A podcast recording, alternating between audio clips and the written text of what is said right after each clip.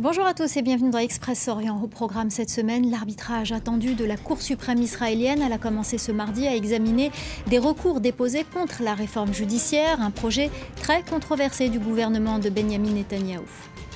Un an après la mort de Massa Amini, nous allons à la rencontre d'Iraniens qui ont fui dans le Kurdistan irakien après la répression sanglante qui a suivi la vague de contestation. Témoignage à suivre. Enfin, l'Arabie saoudite va-t-elle rejoindre les accords d'Abraham? La question se pose alors qu'une délégation israélienne s'est rendue à Riyad pour une réunion de l'UNESCO. Décryptage avec notre invité Karim Sader, spécialiste des pays du Golfe. La Cour suprême israélienne a commencé euh, ce mardi à examiner des recours déposés contre la réforme judiciaire, un projet très controversé du gouvernement de Benjamin Netanyahou qui a provoqué une vague de contestation sans précédent dans le pays. La rue maintient la pression et le Premier ministre veut trouver un consensus. L'ouverture d'une audience historique pour les 15 juges de la Cour suprême. Pour la première fois dans l'histoire du pays, ils sont appelés à se prononcer sur l'avenir de leur institution au programme, l'examen de huit pétitions déposées par des groupes de militants des droits de l'homme. Des recours visant à annuler une disposition de la réforme judiciaire voulue par le gouvernement. Cette disposition stipule que toute autorité qui dispose d'un droit d'annulation tel que la Cour suprême en tant que tribunal supérieur de justice ne pourra pas discuter du caractère raisonnable d'une décision prise par le gouvernement, par le Premier ministre ou par un autre ministre, et ne pourra pas non plus donner son avis sur la question. Une audience qui débute au lendemain d'une grande manifestation devant le ministère de la Justice. Un rassemblement de la dernière chance pour ces milliers d'Israéliens mobilisés pour la 35e semaine consécutive. Le message est clair, ils n'abandonneront pas. La Cour suprême israélienne est en danger immédiat en raison de ce gouvernement corrompu et nous devons l'arrêter tout de suite. Selon plusieurs médias israéliens, un accord de conciliation entre le gouvernement et l'opposition aurait été trouvé. Le ministre de la Sécurité nationale, Itamar Ben-Gvir, du parti d'extrême droite Force juive, n'a pourtant pas l'intention de bouger d'un iota. Je suis pour le dialogue, mais contre la capitulation. La réforme est importante pour Israël. Elle permettra d'équilibrer les trois pouvoirs, législatif, exécutif et judiciaire. C'est le leitmotiv du gouvernement, le rééquilibrage des pouvoirs. Mais pour l'opposition et les manifestants, cette réforme ne va faire que limiter ceux de la Cour suprême. Ils accusent Benjamin Netanyahou en procès pour plusieurs affaires de vouloir cette réforme pour se sortir de ses problèmes judiciaires. L'audience de ce mardi pourrait aussi ne rien changer. Le gouvernement pourrait choisir d'ignorer la décision de la Cour. Les accords d'Abraham pourraient s'étendre à l'Arabie saoudite. La visite d'une délégation israélienne à Riyad pour sa participation à une réunion de l'UNESCO pourrait être une première étape. Le politologue Karim Sader est en direct avec nous de Beyrouth. Merci euh, de nous rejoindre. Tout d'abord, euh, j'ai employé le conditionnel car ce n'est pas encore fait. Mais dans quelle mesure cette normalisation euh, des relations entre les deux pays est-elle possible? Vous avez tout à fait raison d'employer le conditionnel, puisque on n'en est pas là mais je pense qu'elle va avoir, elle finira par avoir lieu. Seulement, il y a un souci au niveau du timing euh, qu'il faut bien comprendre.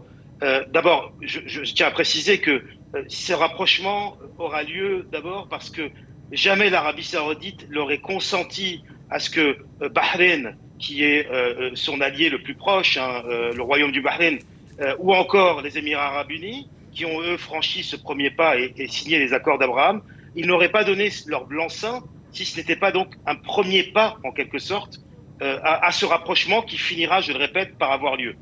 Euh, euh, depuis, le prince héritier, Mohamed Ben Salman, qui est d'habitude un homme pressé, hein, comme on le sait, prend son temps. Et il a bien raison de le faire, à mon sens.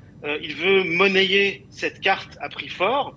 Et en attendant de franchir ce pas, il avance prudemment ses pions et euh, pratique une politique de petits pas. On a vu euh, de différents gestes. Là, vous parlez de cette visite de la délégation israélienne dans le cadre d'une rencontre de l'UNESCO. Avant cela, l'Arabie Saoudite avait autorisé le survol de son territoire par des avions israéliens. Ça, ça date déjà depuis quelques temps, mais c'était il y a pas si longtemps encore considéré comme un acte de guerre.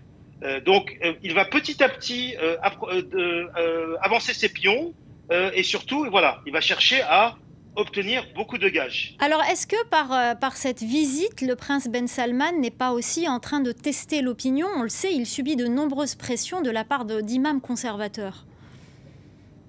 Alors, on peut l'interpréter ainsi. Il est vrai que franchir un tel pas demande à ce que il amadoue en quelque sorte la frange la plus conservatrice du royaume wahhabite, dont, on sait qu'il est régi par cette alliance entre la famille Al Saoud et euh, euh, l'école wahhabite, qui est la doctrine rigoriste de l'islam sunnite. Mais je pense, et je, pense que c'est un, facteur secondaire. Je pense qu'il est plutôt en train de montrer euh, aux acteurs géopolitiques, hein, que sont les États-Unis, Israël et également ses, voisins arabes, qu'il va finir par franchir ce pas, qu'il montre des gestes de bonne volonté, mais qu'il ne va pas le faire tout de suite. Parce qu'il y a une différence, je le répète encore une fois, entre euh, les timings des différents acteurs. Nous avons, euh, et on peut en parler, des États-Unis qui sont pressés euh, de voir ces accords signés parce qu'il y a un agenda électoral du côté américain. Les Israéliens aussi voudraient que les, les accords d'Abraham soient élargis à l'Arabie saoudite, mais le prince héritier, lui, a un agenda qui, lui, fait en sorte qu'il n'est pas pressé de le faire. Alors vous dites qu'il veut monnayer euh, cette reconnaissance, ce rapprochement. Euh, de quelle façon?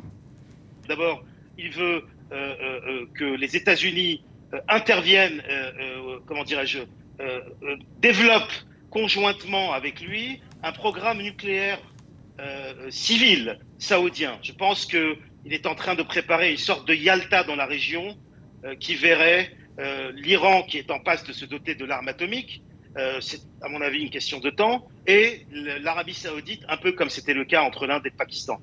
Euh, secondo, euh, Mohammed Ben Salman, et on l'a dit tout à l'heure, est à la tête du plus grand royaume de la péninsule arabique. il est, en tout cas, il n'est pas encore le roi, mais il est amené à devenir le roi et il a le titre de gardien des lieux saints de l'islam sunnite, de l'islam. Donc, il ne va pas, il, est plus difficile pour lui de digérer un tel rapprochement et pour cela, il faut absolument qu'il obtienne des gages vis-à-vis des Palestiniens, pour ne pas se mettre à dos euh, une partie de l'opinion arabe qui reste quand même euh, euh, attachée à cette question palestinienne. Donc on voit bien que les États-Unis ont bien compris le, le, message et les discussions qui sont en cours seraient une espèce d'accord qui regrouperait les Palestiniens avec les Israéliens et les Saoudiens, Merci avec sous le parrainage américain. Merci infiniment, Karim Sader, politologue. Merci pour votre décryptage. Et justement, avant de se quitter, l'ancienne ville de Jéricho, une des plus vieilles cités de la planète située à l'extrémité ouest de la vallée du Jourdain, en Cisjordanie, attend une décision de l'UNESCO pour savoir si elle sera reconnue comme site du patrimoine mondial, une candidature qui a provoqué la colère de certains en Israël. Axel Simon. Les ruines de Tel El Sultan dans l'ancienne ville de Jéricho. Comme une cinquantaine d'autres, le site est candidat à l'inscription sur la liste du patrimoine mondial de l'UNESCO. Ce joyau archéologique, situé en Cisjordanie, à une trentaine de kilomètres de Jérusalem, est en fouille depuis plus d'un siècle. Il a dévoilé les vestiges d'une des plus anciennes civilisations au monde, une ville fortifiée qui date d'il y a plus de 10 000 ans. L'histoire de Tel es-Sultan remonte à toute la période néolithique et à l'âge de bronze. Puis le site a été partiellement utilisé pendant l'âge de fer, puis pendant les époques hellénistiques, romaines et même byzantines. Les canaux d'eau de source et son système d'irrigation ont été maintenus jusqu'à nos jours. Mais la candidature palestinienne est rejetée par certains en Israël. Le député du Likoud Dani Louz notamment, dénonçant une interférence de l'UNESCO dans un conflit où elle n'a pas autorité pour intervenir. Depuis des décennies, le patrimoine archéologique dans la région est au cœur du conflit israélo-palestinien. Cette inscription serait une consécration politique importante qui marquerait la souveraineté palestinienne sur ses terres et protégerait son patrimoine de l'occupation israélienne. Si la candidature de Jéricho est validée, la ville rejoindra trois autres sites du patrimoine mondial de l'UNESCO en Palestine, l'église de la Nativité et la route des pèlerins de Bethléem, le paysage culturel du sud de Jérusalem et de Bâtir, ainsi que la vieille ville de Hébron. Bientôt un an que la jeune iranienne Mahsa Amini a été tuée par la police des mœurs en Iran. Sa mort a entraîné une vague de manifestations sans précédent dans le pays, une contestation qui a été suivie d'une répression violente. La peur a poussé de nombreux Iraniens à fuir le pays. Entre colère et espoir, ils vivent tous dans l'attente d'un changement et espèrent pouvoir un jour rentrer chez eux. Reportage de Marie-Charlotte Roupi. Massoud, 29 ans, vit en exil à Erbil depuis bientôt un an.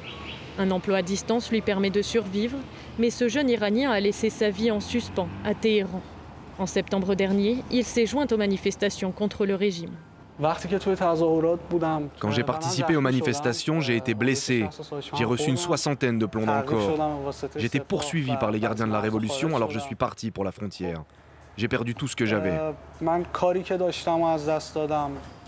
Obligé de fuir, éloigné de sa famille, resté fidèle à la République islamique, il vit dans l'attente d'un visa pour l'Europe. Pas question pour lui de renier les idées qui l'ont poussé dans les rues après la mort de Massa Amini. Je suis convaincu que la révolution arrivera un jour ou l'autre en Iran. Le mouvement va continuer. Une révolution en Iran est inévitable. Le nombre exact d'Iraniens réfugiés au Kurdistan irakien reste inconnu. Une partie d'entre eux ont rejoint les rangs des groupes armés kurdes d'opposition à Téhéran, actifs depuis 40 ans. C'est le choix qu'a fait Ali, devenu Peshmerga, après la mort de Massa Amini, qu'il désigne de son nom kurde. La nuit du 40e jour de deuil après la mort de Gina, je suis sorti de chez moi pour participer aux manifestations. Je suis fier, je l'ai fait pour mon peuple et pour la liberté des Kurdes. J'ai perdu un œil, je veux prendre ma revanche. La tension monte contre ces groupes armés. Téhéran et Bagdad se sont mis d'accord, ils doivent être démilitarisés et les camps proches de la frontière évacués, avec un ultimatum fixé au 19 septembre. Nos armes sont pour nous défendre, pas pour nous battre ou mener des opérations sur les terres iraniennes. Ces dernières années, la République islamique a déjà mené des actions violentes contre nous pour nous repousser et nous désarmer. À l'approche de la date butoir, ils se préparent à une éventuelle intervention militaire iranienne sans annoncer leurs intentions. Voilà, c'est la fin d'Express Orient. Restez avec nous, l'info continue sur France 24.